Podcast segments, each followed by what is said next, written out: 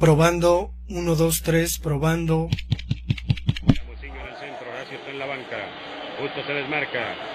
Viene la jugada por el centro, a cargo de Muciño. ¡Pulido! ¡Gol! atrás Joaquín Moreno, otra vez Valencia, y llega de la marca, Valencia tardó, Hermosillo poco pudo cabecear, pero hay penalti. Gutiérrez y Valencia. Derrubar, hay que derrubar.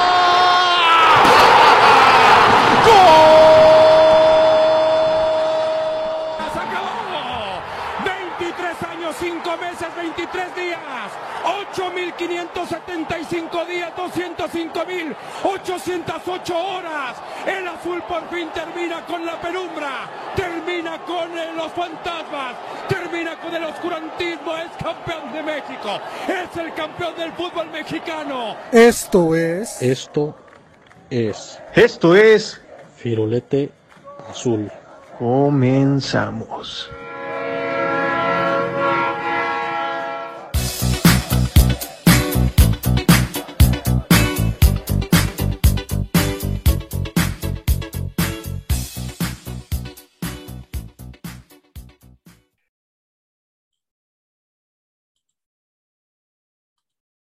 Ya está, ¿eh? 3, 2, 1.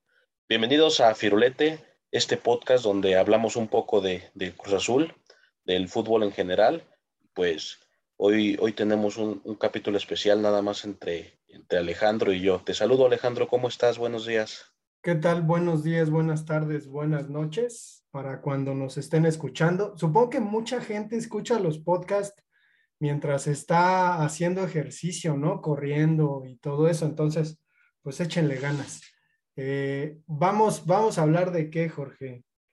Pues de los ídolos del Cruz Azul, ¿no? Por ya, ya hubo algunos temas de porteros, de defensas, de, de la posición del 10, pero pues como tal de, de, un ídolo, de un jugador que se identifique más con la afición independientemente de donde juegue, creo que, creo que hay la oportunidad, ¿no? De, de tener esta conversación. Sí, y habría que también plantear un poquito la definición, ¿no? Bueno, ya, ya bosquejas qué es lo que pasa con, con un ídolo. Eh, creo que en el fútbol hablar de fidelidad, pues a veces es complicado, no por parte de los jugadores, ¿no? Sino que a veces el mercado, los directivos, algún altercado que tengan con alguien, pues hace que esa relación entre el jugador y el equipo se rompa. Sin embargo, quizás termina afianzando la condición de ídolo del personaje. Entonces, creo que en el caso de Cruz Azul, francamente, el tiempo nos gana un poquito eh, en cuanto a que desconocemos eh, el pasado, ¿no? Es decir, tenemos pues presentes quizás algunos nombres, sabemos de algunos nombres del pasado, pero sí, sí eh, nos falla quizás el asunto de haberlos visto jugar, eh, quizás escuchamos a nuestros papás, a nuestros abuelos hablar de estos eh, ídolos, pero no sé con quién te gustaría comenzar, Jorge. O digo, estaría medio complicado, ¿no? Decir, vamos a hacer un top 5 de ídolos o un top 10, pero ¿cuál sería el primer jugador que se te vendría a la mente como ídolo, referente de Cruz Azul, que piensas luego, luego en este, este es este, un estandarte del equipo? Sí, lo dices bien. Yo creo que, que hay que ir viendo el día a día de, los jugadores y, sobre todo este, su desempeño, ¿no? No es lo mismo verlo tú mismo, verlo en persona, verlo en la televisión, que, que te cuenten, que te platiquen.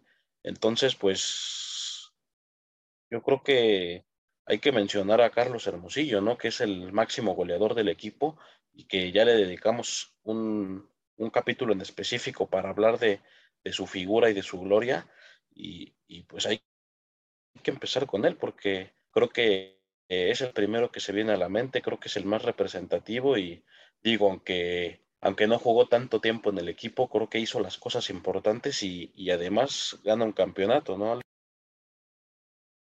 Sí, y, y lo, lo importante en Hermosillo es que, como lo habíamos comentado aquella vez, el paso que tiene en Cruz Azul eh, borra el esplendor que tiene en el América, ¿no? Eh, a pesar de que en el América pues no ganó nada más un campeonato, sino ganó otras cosas, pero sí es, es muy curioso que, que quizás por el carácter de Carlos Hermosillo, por el apoyo que le brindó el Cruz Azul de aquel entonces, se haya amalgamado, ¿no? Y yo me acuerdo puntualmente de que mis dos carnalitos andaban como locos con que se creían Carlos Hermosillo cuando jugaban.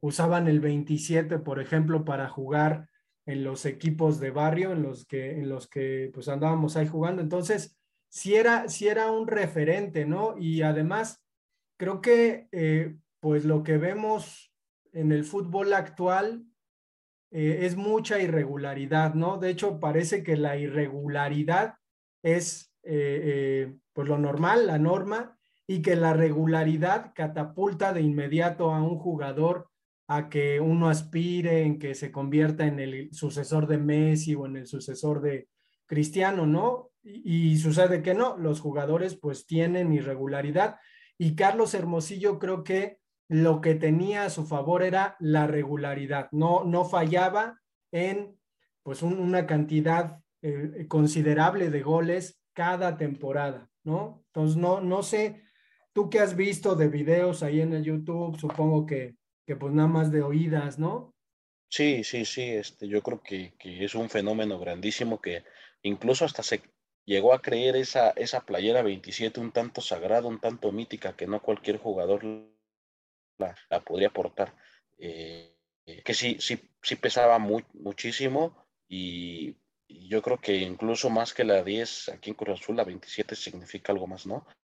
Entonces, pues, pues ahí nada más este, recordando esas, esas viejas glorias de, de Carlos Hermosillo y, y, que, pues no sé, a lo mejor ya a mí me gustaría tener un ídolo que se haya hecho en casa, un ídolo que, sea canterano del equipo y, y, y que se identifique un poco más con la afición, ¿no? Pero yo creo que Carlos Hermosillo cabalmente con, con todos los demás requisitos que se piden a una figura y, pues aunque no sea nuestro canterano, aunque sea canterano del, del, equipo rival, pues creo que nos demostró con crece su capacidad, ¿no? Pues sí, a mí me, me gustaría barajar el nombre de, digo, no sé qué pienses, el Conejo Pérez.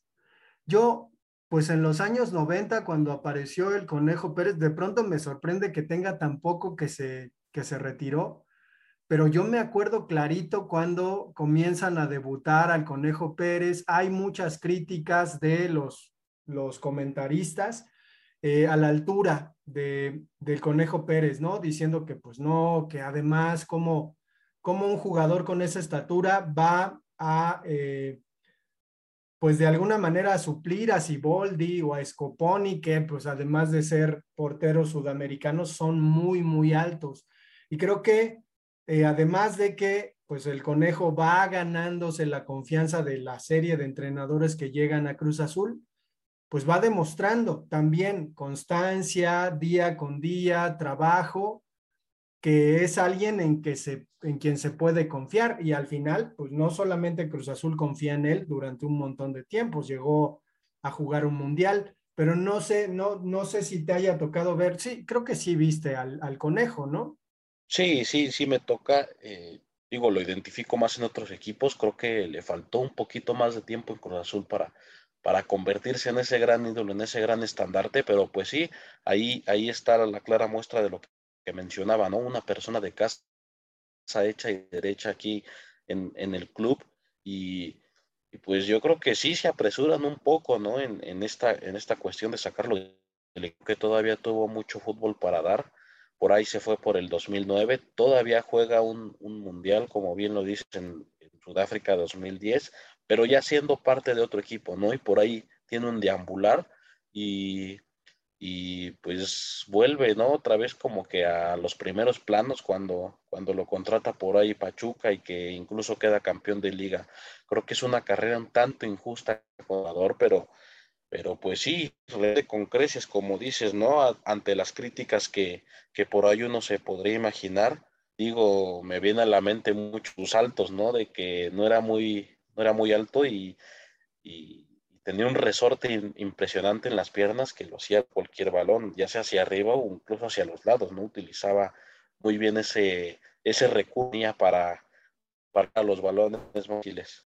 Yo, yo voy a decir una insensatez, digo, para quienes están enamorados del presente y en ocasiones ocurre, ¿no? Que, que pensamos en el presente y pensamos que es lo mejor, pero a mí me parece que el conejo era un portero más seguro, más regular, menos eh, intermitente que Jesús Corona. Lo siento, lo dije, pero pues eso es lo que, lo que me parece. Además, pues eh, el conejo cuentan, por ejemplo, creo que ya lo conté alguna vez acá, que en la Noria, pues sorprendía a sus compañeros, ¿no? En los entrenamientos, porque medio jugando, era capaz de brincar y tocar con el pie el larguero de, de, de la parte superior de la portería. Entonces, eso, eso, eso nos da a entender, pues, que tenía un, un resorte magnífico hecho puntualmente para un portero. Pero no sé, no sé a quién quieras traer a colación, Jorge. No, y fíjate lo que son las cosas que, que otro de los grandes porteros ídolos de, del país de México como tal, pues es Jorge Campos, ¿no? Que también es un, una persona chaparrita y que incluso también jugó en Cruz Azul. Entonces, pues por ahí la, la afición. En cuanto a la estatura entre el Conejo Pérez y Jorge Campos, pues ahí, ahí dan, dan lo mismo, ¿no? No sé si sea una característica como tal de un futbolista. Y que de pronto nos casamos con esta idea de que las cosas deberían ser de cierta manera, ¿no?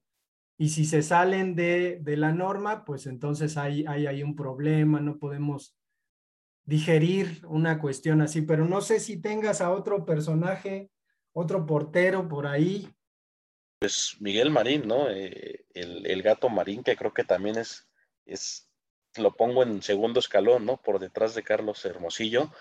Eh, creo que llega en la época dorada del Cruz Azul, llega pues, prácticamente como un desconocido y gana títulos a montones. Eh, no, no, me tocó verlo, pero pues por ahí videos de YouTube, pláticas, este, pues, anécdotas, por ahí lo tienen muy presente. Digo, toda esa gente que, que vivió muy de cerca el, el, pasar de Cruz Azul en los años 70, desde el ascenso hasta la consolidación en primera división, creo que, creo que este ídolo pues le toca trabajar, le toca este, algunas partes difíciles, pero pues ahí con creces cinco campeonatos, si no estoy mal, eh, pues, uno de los máximos estandartes del club, ¿no? Así lo. Sí, que además Cruz Azul en alguna temporada hizo un jersey eh, conmemorativo, ¿no? A Miguel Marín. Yo debo, debo decir que pues fui niño en los años 80 y que escuchaba, ¿no? Y que de oídas, pues era como la referencia que yo tenía de que ese era un gran portero. A mí me tocó ver a Héctor Miguel Celada, pero siempre me decían, es que no, no, no, espérate, o sea, Celada es bueno, pero Miguel Marín era Superman, precisamente, ¿no? Y en este asunto de comparar el presente con el pasado, pues de pronto, pues la cuestión de, de, de cómo se alude a este pasado con cierta nostalgia, ¿no? De quienes sí lo vieron, yo, yo te aseguro que te dirían, Jorge, estás equivocado. Va primero Miguel Marín y después Carlos Hermosillo. Sin embargo, pues uno, uno normalmente juzga de acuerdo a su contexto, ¿no? Entonces, en ese sentido, creo que, creo que sí, sí, eh, pues como ídolo entre, entre ellos dos, sobre todo pensando en, en Hermosillo en una parte ya ya más moderna, pues podría, podría ser, ¿no? Los dos como, como ídolos, quizás este, a la par, digamos, para no tener problemas. Pero ¿a quién más barajeas? Sí me, sí me arrepentí de mi comentario ya cuando lo había dicho, ¿eh? eh pues es que llama la atención, ¿no? De que, de que es más vistoso el jugador que mete goles, ¿no? Y, y, ya por ahí para componerle le iba a decir que, que, pues están en diferentes posiciones, que uno evitaba los goles y otro los metía. Y, digo, caso curioso es de que yo cuando escuche, cuando escucho el nombre de Marín, pues se me viene a la mente este gol que se mete con la propia mano, ¿no? Digo, de que, de que nunca lo vi jugar pues, por ahí en, videos de, YouTube que buscas, le pones Miguel Marín y automáticamente te sale ese, ese autogol que se mete. Y es que habrá que decir que también eh, a Miguel Marín pues le tocó una etapa de muy buenos porteros argentinos. Entonces, eh, pues por ejemplo, ser suplente en el 78 de ni más ni menos que el mejor portero argentino que ha existido, que es el Pato Fillol, pues e, es algo, ¿no? O sea, dice algo y además jugando en una liga como la mexicana, que de pronto, pues ahora podemos pensar, bueno, casi nadie conoce el fútbol mexicano, pero que en aquel entonces se hayan fijado en él como para llevarlo a la selección que terminó ganando el mundial, pues no, no, no es menos, ¿no? Digo, este, ahora los de Tigres se emocionan porque trajeron a un cuate que, que según quedó campeón del mundo y que pues ni jugaba en realidad, ¿no? Pero pues quedó campeón del mundo. Entonces, pues está, está ahí la, la cuestión. Y además creo que lo demostró con creces. No sé, no sé si Valencia cabría en esta lista. ¿Cómo ves? Pues tanto como ídolo, yo creo que no. Eh, triunfa más en, en, otros equipos, ¿no? Eh, pues está el, digo, la, el gran reconocimiento de ser canterano del equipo, pero pues yo creo que, que sí, este, no tiene tanta trascendencia en, Cruz Azul, creo que creo que hace más cosas en, en, otros equipos fuera de, fuera de su equipo donde debuta. ¿Quién más, ¿A quién más pondrías? Digo, a lo mejor Palencia le faltó poquito más, ¿no? Poquitito más, porque sí, efectivamente creo que, pues además jugó en los Pumas y en las Chivas, ¿no? Entonces, pues son equipos también muy populares que creo que, los Pumas sí, sí tuvo ahí como, como un poquito lo que pasa en Pumas, que de pronto se está tan necesitado de tener un ídolo que pues si hay un nombre grande en el equipo, un nombre con, con experiencia, pues se agarran de ese y pues ya, ¿no? A la hora de que lo presentan ahí en Seúl le aplauden y lo vitorean y cuando sale pues le, le echan porras. Pero no sé quién, quién más quieras comentar, digo, pues hay, hay varios nombres ahí, pero no sé, no sé cuál. Es un fenómeno raro, ¿no? Yo creo que, que si anuncian a Palencia en las bocinas del Estadio Azteca en un partido del Cruz Azul, yo no sé cuál sería la, la reacción, ¿eh? Digo, en, en mí está el, aplaudir, en mí está el, el, apoyar, pero pues no sé, no sé cómo esté la, la afición ahí identificada con, con tal jugador. Eh, pues digo, yo, yo ya me vengo más de los años 2000 para acá, que, es mi época que me toca ver el fútbol. Pues, no quiero dejar fuera a Chaco Jiménez, ¿no? Que, es un argentino que llega igual de, la América, del Veracruz, no sé de, qué equipo por ahí, del Pachuca, perdón, con paso en estos tres equipos ya, ya dos, y, que, y que pues igual hace una gran cantidad de goles, ¿no? Y, y sobre todo pues espectaculares, ¿no? Con, con, como por ahí dicen, de alfombra roja y caravana. Eh, pues también tantos años en el club y creo que creo que también no, no, le dejaron cerrar muy bien allí su ciclo, pero pues sí, es el, es el último gran ídolo, ¿no? Y de pronto a mí lo que me ha ocurrido eh, mientras pues he trabajado en Cruz Azul es estar de cerca en el día a día eh, con la afición, ¿no? Con los aficionados. Digo, crecí con dos aficionados histéricos, mis hermanos por Cruz Azul, creo que eso me, me ayudó un poquito a tener una especie de propedéutico para trabajar en Cruz Azul. Pero, híjole, es que creo que, voy a, voy a decirlo así, no quiero ser ofensivo, pero creo que la afición de Cruz Azul es hiperbólica.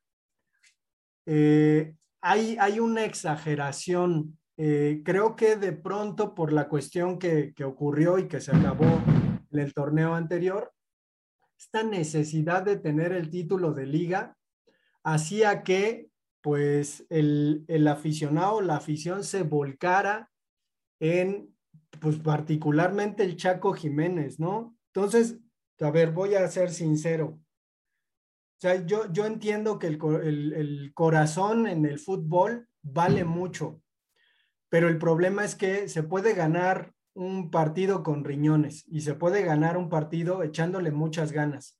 Y creo que Chaco, sin duda, sin duda, y uno lo, puede ver y lo recuerda, es un tipo que se, se entregaba en un partido de fútbol.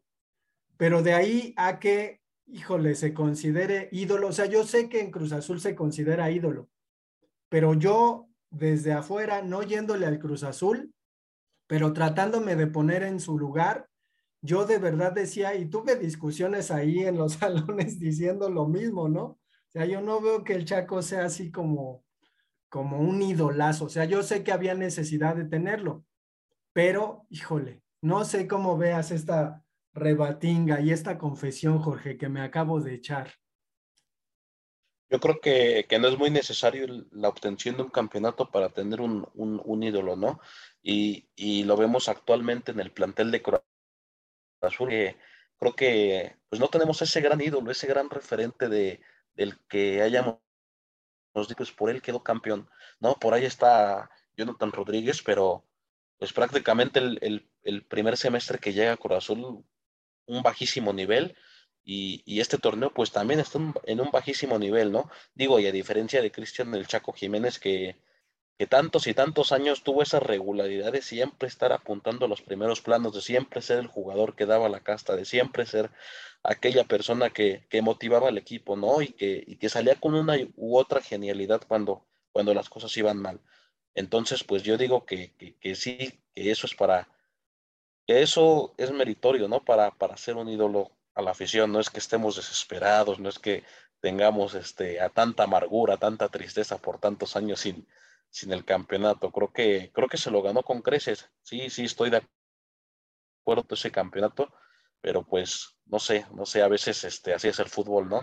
Quien, quien más lo merece no lo tiene y, y, y algunas personas que pues a lo mejor y, y, no hacen tanto, no trabajan tanto, pues, pues ganan títulos a racimos. Entonces, pues creo que, creo que también eso es ya hablar de, de, de otro tema, de, de, que pues a veces las cosas este, no se dan como uno lo plantea, como uno lo trabaja, pero pues ahí está, digo, siempre sacó la cara. Sí, es que en ese sentido, como bien dices, desafortunadamente o afortunadamente el fútbol se parece mucho a la vida, ¿no? Y resulta en ocasiones muy, muy injusto sobre todo y quizás sea eso lo que, pues lo que nos, nos crea un apego con este deporte que pues no nos cansa, ¿no? Nos pueden cansar los directivos, los jugadores, las organizaciones, ¿no? Las federaciones, pero no el juego. Entonces creo que es así. Y además, habrá que decir que ocurre eh, un poquito lo que comentabas con la, comparación entre Hermosillo y Miguel Marín, ¿no? De pronto, pues eh, en una sociedad que suele resaltar eh, el, el, papel activo, pues nos fijamos más en un delantero, ¿no? Pero también habría que decir que esta palabra de ídolo, cuando recae en un jugador, pues de pronto la afición comienza a esperar cosas de él, ¿no? Y debe ser medio complicado. Digo, yo creo que es mucho más difícil lidiar con, con la idolatría que con la fama, porque, no sé, pensemos en Messi, o sea, Messi se podrá retirar del fútbol y todo el mundo puede decir, bueno, es que era un jugador extraordinario, pero si no gana un mundial, digo a este que, que viene del 22, pues va a estar siempre debajo, ¿no? De Maradona. Y pueden decir lo que sea y argumentar lo que sea. Si no gana un mundial, estará debajo de Maradona. Y en ese sentido, pues es el problema del ídolo, ¿no? Que, que al final se depositan esperanzas en sus hombros. Y a veces el fútbol, injusto, como, como suele ser, pues no presenta ni siquiera las condiciones.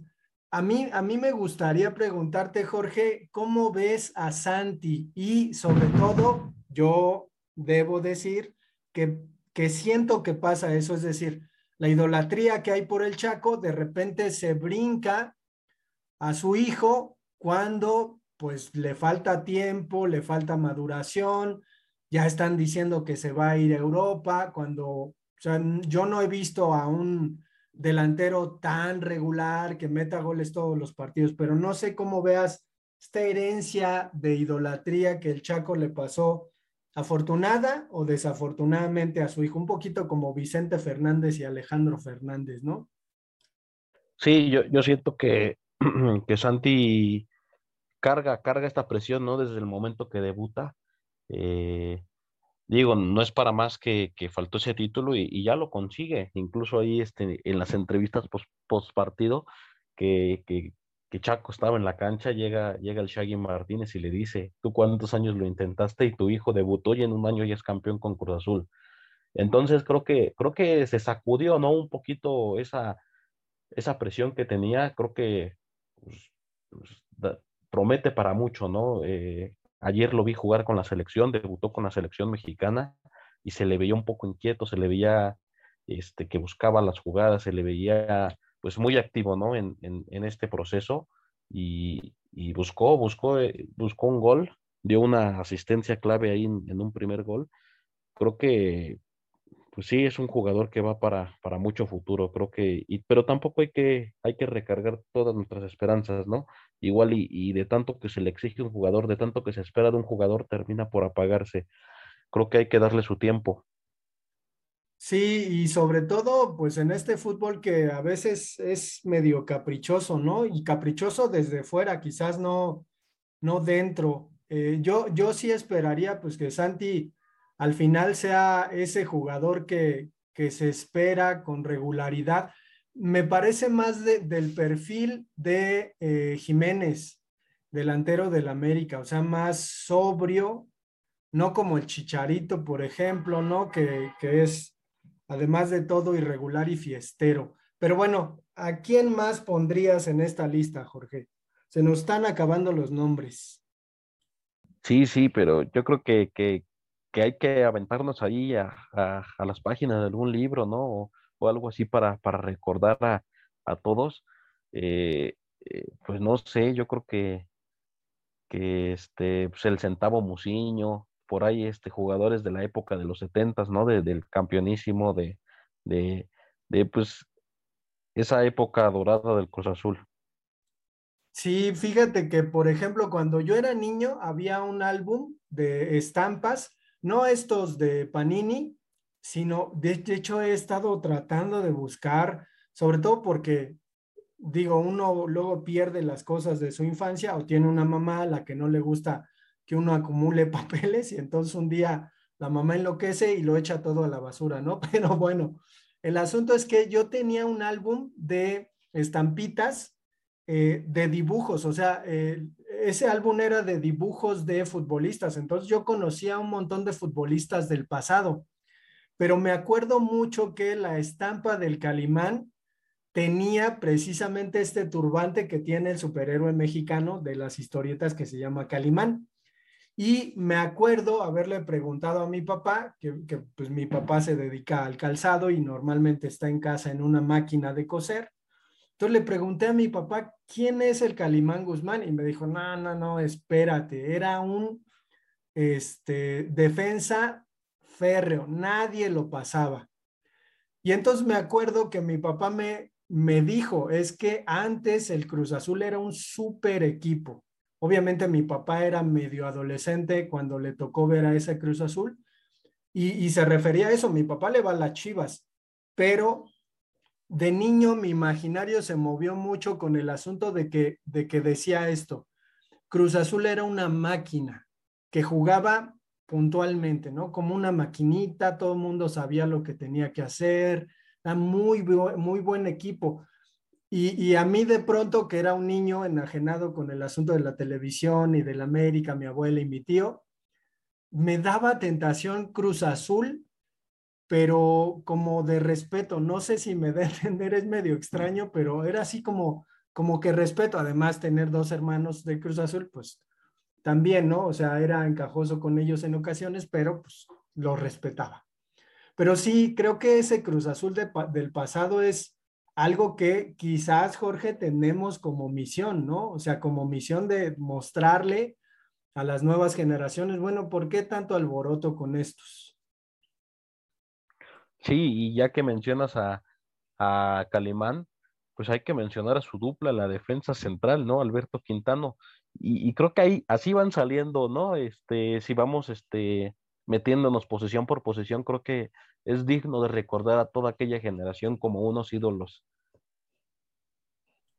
Sí, es que, o sea, precisamente el, el, asunto, creo que ya se ha comentado acá, pues no es para menos, ¿no? O sea, un equipo que de repente irrumpe, porque no tengo otra palabra para decir, sino irrumpe en una liga en donde pues aparecen las Chivas, que ya no eran tan campeonísimos, pero por ahí andaba el Toluca, por ejemplo, que creo que en los 70 gana un campeonato, obviamente el América con su, con su poderío económico, ¿no? Comprándose a Borja, que además, pues Borja estaba en los Pumas y dice, ¿no? Que un día le hablaron y le dijeron, güey, te tienes que venir al América, que dijo, ¿cómo? ¿Por qué?